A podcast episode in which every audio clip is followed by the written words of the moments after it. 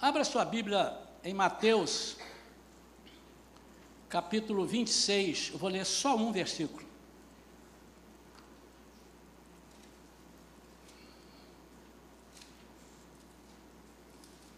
Mateus capítulo 26.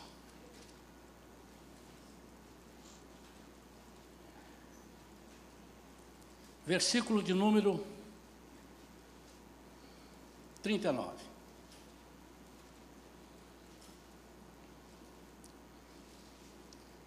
Seguindo um pouco mais adiante, prostrou-se com o rosto em terra e orou: Ó oh, meu Pai, se possível for, passa de mim este cálice. Contudo, não seja como eu desejo, mas sim como tu queres. Na versão NTLH, nova tradução na linguagem de hoje, quando ele fala do cálice, ele disse assim: passe de mim este cálice de sofrimento. Passe de mim esse cálice de sofrimento. Pai querido, em nome de Jesus, nos colocamos, Senhor, nas tuas mãos mais uma vez. Fala conosco, Senhor.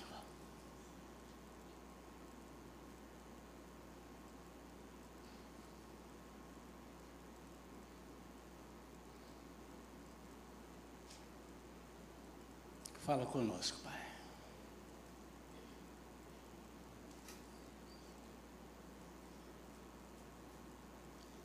Esta semana, quando o Senhor me deu essa mensagem, eu estava lanchando na mesa de um fast food. E eu interrompi, deixei o sanduíche, porque eu já tinha comido a metade. E o Senhor começou a falar comigo. E eu tirei o celular e comecei a anotar alguns pontos que ele foi falando.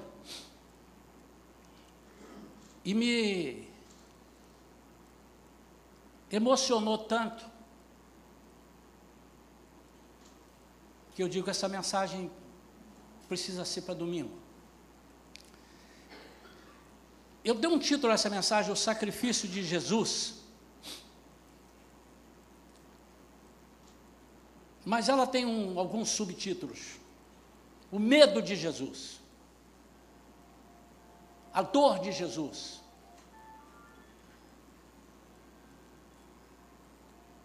Será que Jesus pode ter medo?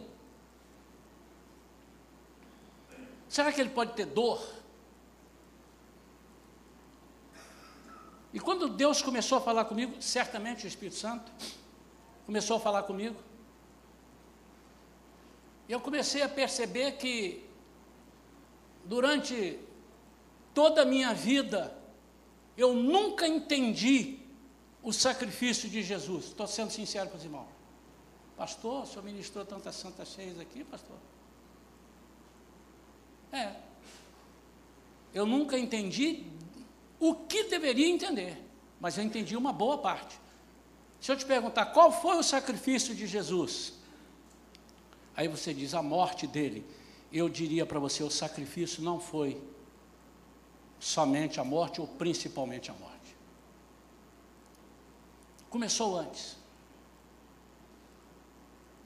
Começou quando ele percebeu os passos que seriam dados ou que ele teria que dar até a sua morte. E o que que incomodava tanto a Jesus? É sobre isso que eu quero falar. Jesus estava sendo preparado para ser o cordeiro sacrificado por nossos pecados. Todos sabemos disso. No Getsemane, próximo ao ato do sacrifício, ele ora e sente o peso. Que peso? Peso da morte. Não, Senhor. Vou te provar que não é. Vou te provar na Bíblia.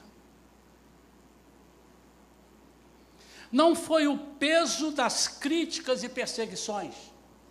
Você pensa que é fácil descer do céu como Deus e viver aqui na terra e ouvir batatinha, ouvir baboseiras?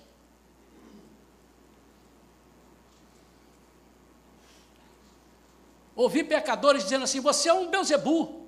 Você pensa que é fácil? Não foi o peso de se esvaziar-se e se despir da sua glória, tomando a forma de homens, de homem. Você pensa que é fácil?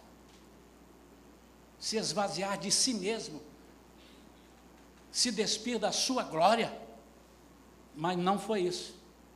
Se ele fez com prazer. Não foi o peso da morte de cruz, terrível. Todas as vezes que fala sobre isso, e quando se, ele foi submetido à morte, e morte de cruz, porque era uma morte diferenciada. Não era uma morte mais, mais dolorida, era uma morte humilhante.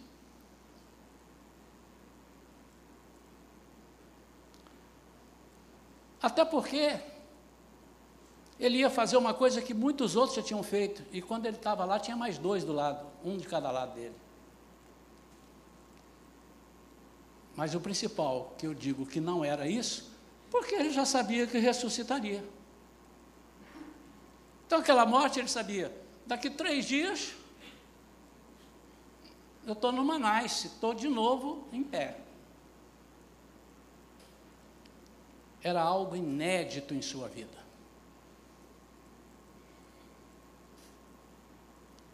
Mas foi um peso que ele nunca havia experimentado e sabia que teria que experimentar.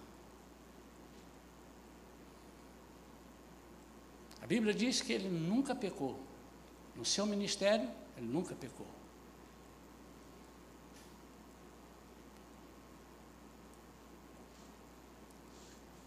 Não foi o de pegar todos os pecados de todos nós e assumir esses pecados na cruz. Não foi. Eu vou mostrar.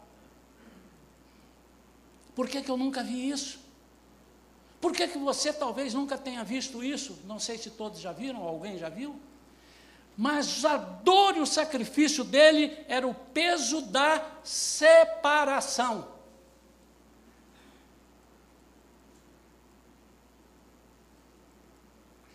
Domingo, um domingo desses, a Vivian pregou aqui e falou, e falou muito rapidamente, e pode ser que alguém tenha, né, que houve uma ruptura da trindade. Houve, sim, senhor. E tem que haver. Porque se não houvesse, Deus era conivente com o pecado. No momento em que Jesus resolve assumir todos os pecados, vem sobre ele todo o pecado, Deus chega a virar a cara. Naquele momento, Jesus não podia fazer parte da Trindade, porque o pecado não entra na Trindade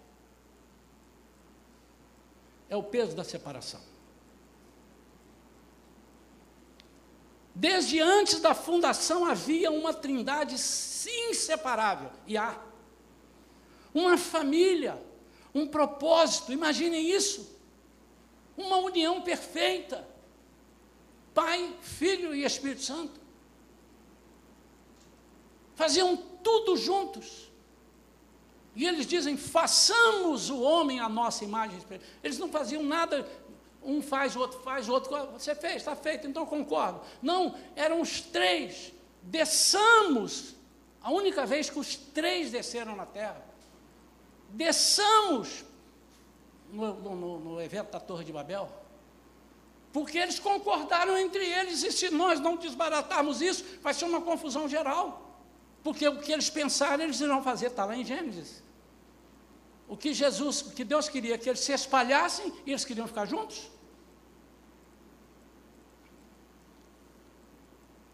Então agora Jesus estava prestes a ser abortado desse convívio. Ainda que por pouco tempo, mas haveria uma ruptura, e era isso que o afligia. Ele começou a imaginar: como é que pode ser eu vivendo separado de Deus?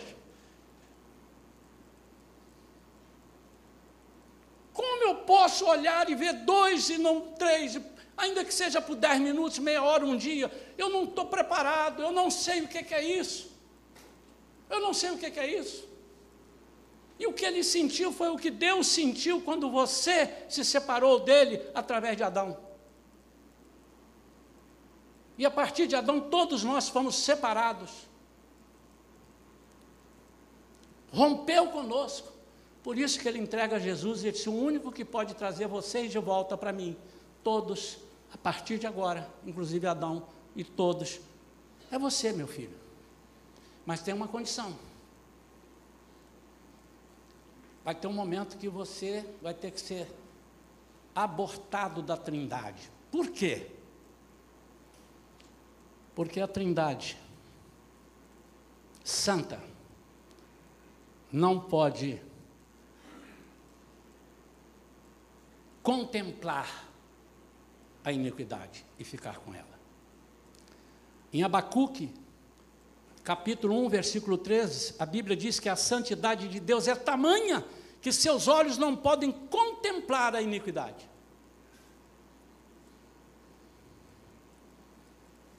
Mas havia um propósito: ganhar a humanidade novamente, restaurar a nossa ruptura ocasionada por Adão, restaurar o nosso convívio com Deus. É isso que estava afligindo. Jesus queria isso, mas ele disse: Mas o preço é, se for possível, passa de mim esse preço. Mas se não for, faz a tua vontade. Ele não estava se referindo à morte, ele sabia que ele ressuscitaria três dias depois, ele disse isso. Deus não estava triste porque Jesus ia morrer. Ah, ele está triste porque Deus ficou. Ah, ah, o filho sofreu, levou pancada, mas ele sabe que ele é Deus. Ele, ele vai restaurar e nenhum osso dele será quebrado. Isso foi dito lá em Salmos, antes do Novo Testamento. E nós vamos entender isso também, por quê? Por que, que eram quebrados e por que, que dele, os ossos não foram quebrados? Nós precisamos entender isso. A diferença é que a ruptura de Jesus foi diferente, foi provisória e restauradora. Ele foi alvo da ruptura e ele mesmo foi o elo de restauração. A de Adão foi uma ruptura definitiva. Adão teve a ruptura com Deus, a separação com Deus e foi definitivo. Não voltou depois, se o Senhor me perdoou, tá, então eu volto ao convívio. Não houve essa possibilidade. Houve um simbolismo disso. E ele disse assim: como você não vai poder esperar Jesus nascer para fazer isso, eu vou matar um animal, é o cordeiro. Vou pegar a pele dele e te vestir. Porque agora você conheceu o pecado. Você agora está com vergonha da nudez. Mas você por si só, Adão, não pode se restaurar. E nenhum de nós pode se restaurar. Eu preciso de Jesus para essa restauração. Quantos estão entendendo? Mas o problema de Jesus não era esse, era que para fazer isso, ele precisava cair do lado de cá, ficar fora da trindade, ainda que por pouquíssimo tempo. Mas a dor dele era tão grande que ele não se imaginava separado, mas não tinha outro jeito, porque o pecado não atinge a trindade, o pecado não anda junto com a trindade santa. A Trindade Santa não pode corroborar com o pecado, por isso ter, a dor de Deus também deve ter sido terrível. Disse assim: você por enquanto como se fosse isso, irmãos. Presta atenção, hein? como se fosse. Você, por enquanto, deixa de ser meu filho. Você agora é o pior dos homens da terra, porque você se fez maldição para que todos fossem santos. A morte foi o resultado do sacrifício, da dor, da separação da Trindade. Foi uma morte oferecida por Ele mesmo. Ninguém o matou. Mas era necessário romper. Impossível fazer parte da família de Deus estando em pecado. E às vezes nós brincamos com isso. Mas Jesus estava ali para nos ensinar a dor da separação. O que, que ele estava falando assim? Eu queria que vocês aprendessem, porque desde que ele chegou aqui, ele veio nos ensinar. Desde que ele chegou, ele veio nos ensinar. E ele disse: Eu quero ensinar a vocês o que é dor de separação. Vocês tinham que sentir o que eu estou sentindo. Vocês precisavam aprender comigo a sentir. Vocês não estão valorizando essa, unia, essa unidade com a, com a Santa, Santíssima Trindade. Vocês, não, vocês estão levando, vocês estão com um evangelho muito barato. Vocês não, estão, vocês não têm noção do que é servir e estar em família com Deus. Então ele quis nos ensinar. Ele estava fazendo aquilo, tudo que ele fez foi para nos ensinar. Foi para mostrar, eu como homem posso fazer. E eu, como homem, vou fazer uma coisa que vocês, como homem, precisam saber: que não é como se separar, é o que acontece quando se separa. Mas fiquem tranquilos, que se vocês crerem em mim e, e, e se adequarem a tudo aquilo que eu estou propondo, vocês serão restaurados. Porque a separação da Trindade eu estou fazendo aqui por vocês, para que vocês tenham união com a Trindade Santa. Os crucificados, para morrerem mais rápido, eles tinham suas pernas quebradas. Não morria, não morria, tinha que morrer. E eles não poderiam ficar ali, porque se deixa o cara pendurado lá, podia ficar uns três, quatro, cinco, seis dias lá, não sei quantos, dependendo da resistência. Então eles quebravam as pernas, ou seja, eles matavam, eles terminavam com a vida. Mas por que que Jesus não pôde ter suas pernas quebradas? por um capricho, porque ele era o filho de Deus, não quebra as pernas dele, porque ninguém pode matar a Deus.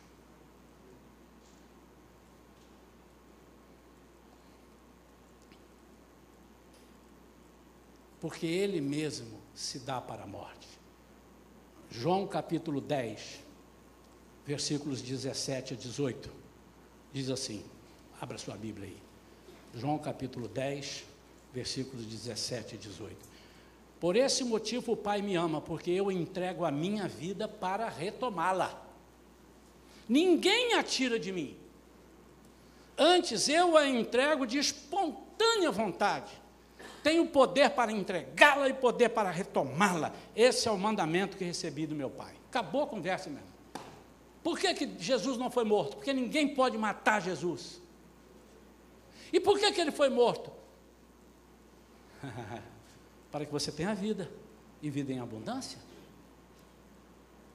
Não se restaura alguém ao matá-lo, mas uma vida restaurada quando, através da renúncia, ela se oferece espontaneamente à morte. Então, irmãos, se morte fosse sinal de salvação, toda pessoa que é assassinada já estava salva. Quantos estão entendendo isso? Então é por isso que eu te digo: você quer morrer? Quem sabe da próxima vez que eu for fazer um apelo, eu vou perguntar: quem quer morrer aqui hoje? Que não, não, eu não quero. Mas eu pergunto: quem quer aceitar Jesus como seu Senhor e Salvador? Nessa frase eu estou dizendo: quem aceita entregar a sua vida para a morte? Porque se alguém te matar, não significa que você está salvo.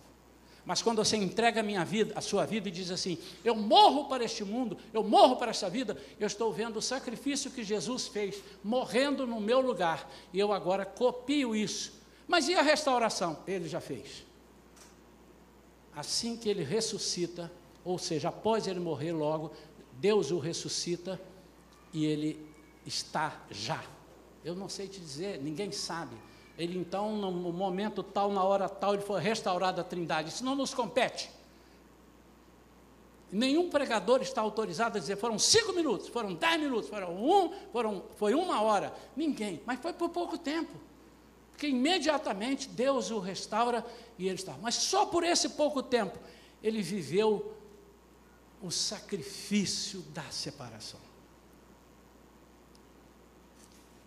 Agora, eu quero que você imagine a dor da separação que também podemos experimentar. Deus não teria outra solução quando nós pecamos através de Adão, ele não teria e sofremos a ruptura, a separação de Deus. Eu queria que por um instante, você assim, para não desviar o seu olhar com coisa, é, fecha o olho assim, ó, olha para mim ainda por enquanto. Fecha o olho e deixa eu tentar imaginar como dói a separação de Deus. 30 segundos, 10 segundos, sei lá. Imagine.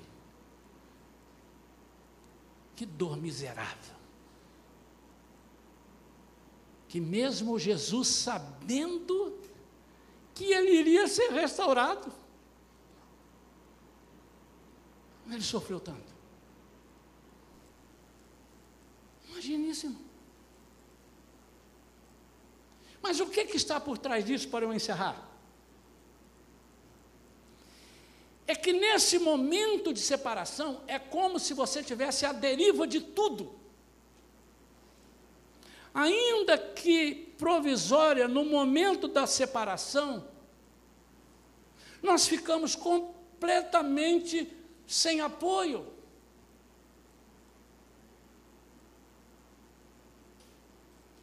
Eu não sei se você já se sentiu assim, se, se, pecou e se separou de Deus por um mês. Deve ter sido um mês horroroso na sua vida. Deve ter sido um, um negócio que eu não tenho como avaliar. Você pode ter, não, não foi não, eu fiquei um mês afastado, eu me lembro que eu fui para as Bahamas, eu passei e tudo. Você pode pensar que isso não foi sofrimento, mas você não tem noção do que é que é você ficar ausente do céu por um tempo.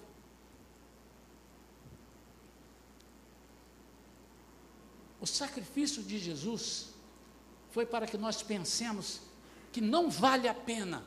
Primeiro, porque ele já, ele já fez isso por nós. Não vale a pena nós, ainda que em a guisa de teste, nos separemos de Deus. E para encerrar, Isaías capítulo 59.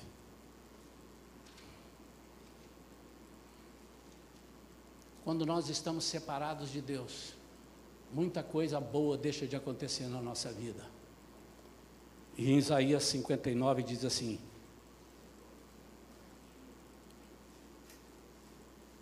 Não, o braço forte do Senhor não está encolhido, que não possa alcançar-nos com a salvação. Nem o seu ouvido está tampado, que não possa ouvir. Espera um pouquinho, não vá para mais para frente. Olha só para mim. Não há essa hipótese No entanto, são as vossas maldades, em outras versões diz as vossas transgressões, é que fazem, falem alto aí, igreja, para sair no som. São as vossas maldades que fazem separação entre vós e o vosso Deus os vossos pecados nublaram e esconderam de vós a face do Senhor. Isso é profético, irmão. Na cruz, isso aconteceu, escureceu, ficou coisa, escondeu a face de Deus, porque havia uma ruptura e era necessária essa ruptura. Isso, você vai para lá, porque eu não posso ficar com você ligado a mim, senão o pecado está na trindade. Você vai para lá, morreu, matou tudo, venceu, depois eu te trago de volta. Os vossos pecados nublaram e esconderam de vós a face do Senhor, e por isso ele não lhes dará ouvidos.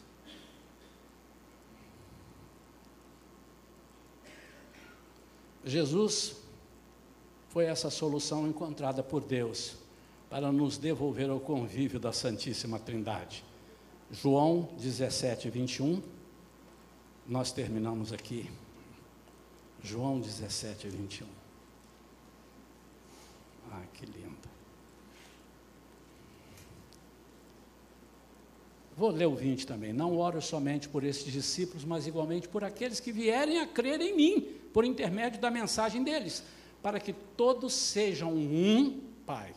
Para que todos sejam um Papai. Como tu estás em mim e eu em ti, que eles também estejam em nós, para que o mundo creia que tu me enviaste. Deixa eu te dizer uma coisa que eu descobri. Nós somos da Santíssima Trindade nós pertencemos à Santíssima Trindade. Não sou Deus, não sou Pai, não sou Filho, não sou Espírito Santo. Os irmãos estão entendendo. Não vamos sair aí no corredor dizendo assim, o pastor falou uma heresia. Mas é a Bíblia que está dizendo, Jesus está dizendo, vocês serão um conosco, como eu sou com o papai, vocês serão um conosco. Ah! Por quê? que eu vou restaurar vocês. Mas toda vez que eu já estou sentindo dor de cabeça, toda vez que eu falo nisso, eu estou lembrando aqui, ah, ele, imagina Jesus, estou com dor de cabeça, estou com vontade de, estou com ânsia de vômito, estou com dor no estômago de lembrar que eu vou ter que me separar dessa trindade. Mas eu amo tanto vocês que eu vou sofrer miseravelmente para que vocês tenham vida e vida em abundância. Fique de pé, meu irmão e minha irmã.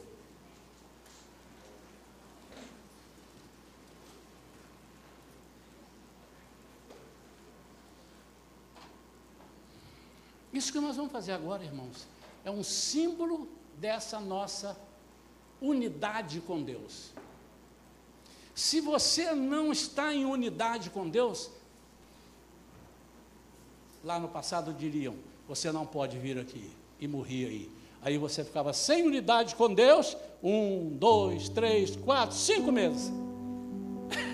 que coisa horrível. E por isso que você não entendia às vezes. Engraçado.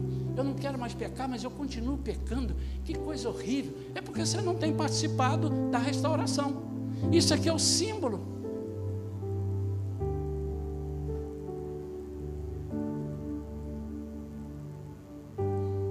Se eu perguntar aqui, quem é que está separado de Deus agora?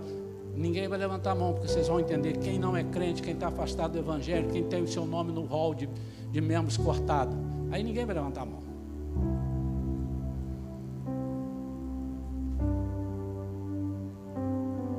Mas eu não vou dar a você do mês passado até hoje, que vai ser uma covardia com você. Conosco, né, que eu estou me incluindo. Esta semana.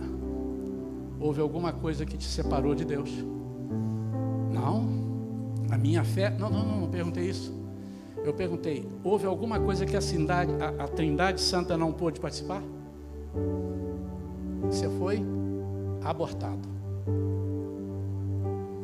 Você precisa ser restaurado. E você poderia dizer, pastor, mas eu não, eu não tenho conseguido. Porque você não deixou o Senhor te restaurar totalmente. E como é que eu consigo isso? Morrendo.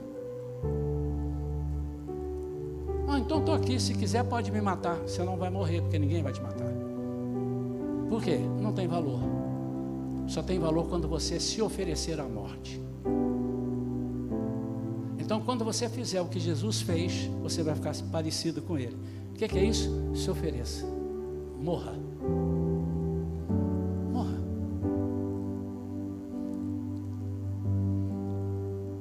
você agora pusesse a mão no seu coração. E se você entendeu essa mensagem, irmão, você vai entender a dor de Jesus. E toda vez que você vier participar da ceia, você vai entender a dor de Jesus.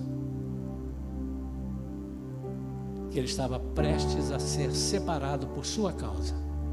Ele ia sofrer a maior humilhação e diz a palavra de Deus que por causa disso, Deus o honrou sobremaneira, que colocou o seu nome acima de todos os nomes, pelo qual diante dele todo joelho se dobrará, toda língua confessará que Ele é Senhor.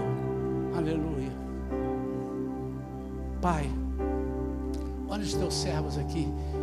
Eu estou entendendo que eles aderiram eles estão dizendo: Eu quero morrer. Eu quero morrer. Ninguém vai me matar. A minha vida eu entrego a Ti, Senhor. Eu te entrego. Eu te entrego porque eu sei que o Senhor restaurou a sua vida, a nossa vida através da sua. Então a nossa vida agora, todos aqueles que vierem crer, como foi lido aqui. E eu estou aqui agora dizendo, Senhor, eu entendo o teu sacrifício, eu entendo a tua dor. E eu não quero viver isso nem de brincadeira. Pai, restaura vidas que estão precisando de restauração aqui agora. Pessoas que estão frequentando igrejas, pessoas que estão carregando Bíblias, pessoas que estão até orando dentro de casa, fazendo seus devocionais, mas estão separados da Trindade. Por quê? Porque nesses intervalos entre uma leitura e uma oração, uma visita a um crente e outro culto, eles estão permitindo que o pecado chegue perto, o pecado que separa o homem de Deus, a nossa maldade. Isaías 59, 2. Senhor, não vire o rosto para nós. Receba-nos desse altar, em nome de Jesus. Amém. Nós vamos.